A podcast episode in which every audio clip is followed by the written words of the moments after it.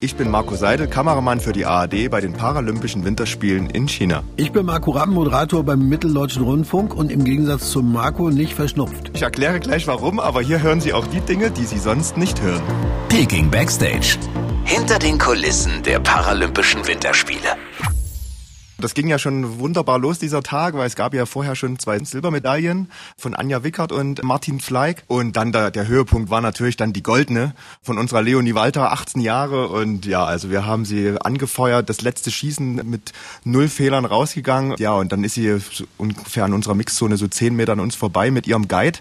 Ja. Ähm, sie ist ja sehbeeinträchtigt. Ähm, insofern ist da immer so ein, so ein Guide davor, der ihr quasi äh, Kommandos gibt, wenn es berghoch, wenn es bergab geht, wenn andere Sportler dann dann vor ihr, neben ihr sind. Das ist, ist super spannend auch zu sehen.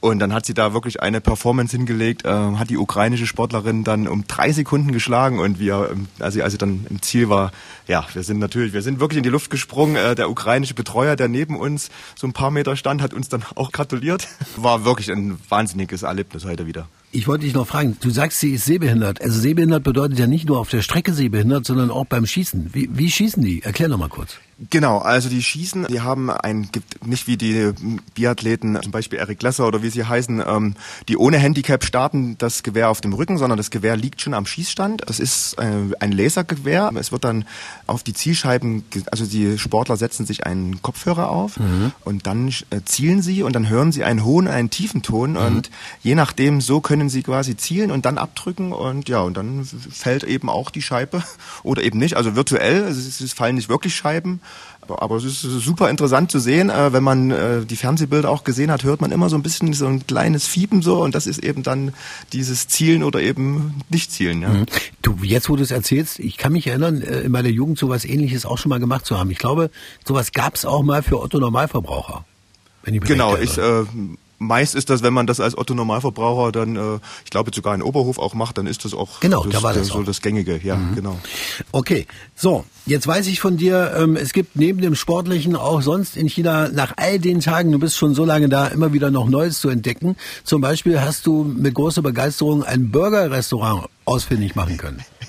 Ja, genau, das war wirklich gestern äh, unser Tageshighlight. Wir haben von kanadischen Kollegen erfahren, dass es hier ein Restaurant geben soll, in dem es gute Burger gibt. Und wenn es einer einschätzen kann, dann ja die Kanadier oder die Amerikaner. Und dann haben wir das abends ausprobiert und es war ein Traum. Also es war wirklich so richtig, wie wir ihn kennen. Oder nach 40 Tagen, über 40 Tagen immer chinesisch essen, war das einfach gigantisch. Ja, ich glaube, ich, da war der beste Burger meines Lebens, den ich Ich habe nämlich überlegt, äh, weil du ja nun des Öfteren schon erzählt hast, dass es ähm, viel Reis gibt und so, ob es sich noch lohnt, dir vielleicht so ein Care-Paket rüber zu schicken nach China. Aber ähm, das lohnt sich jetzt wahrscheinlich nicht mehr. Kommt zurecht, ne?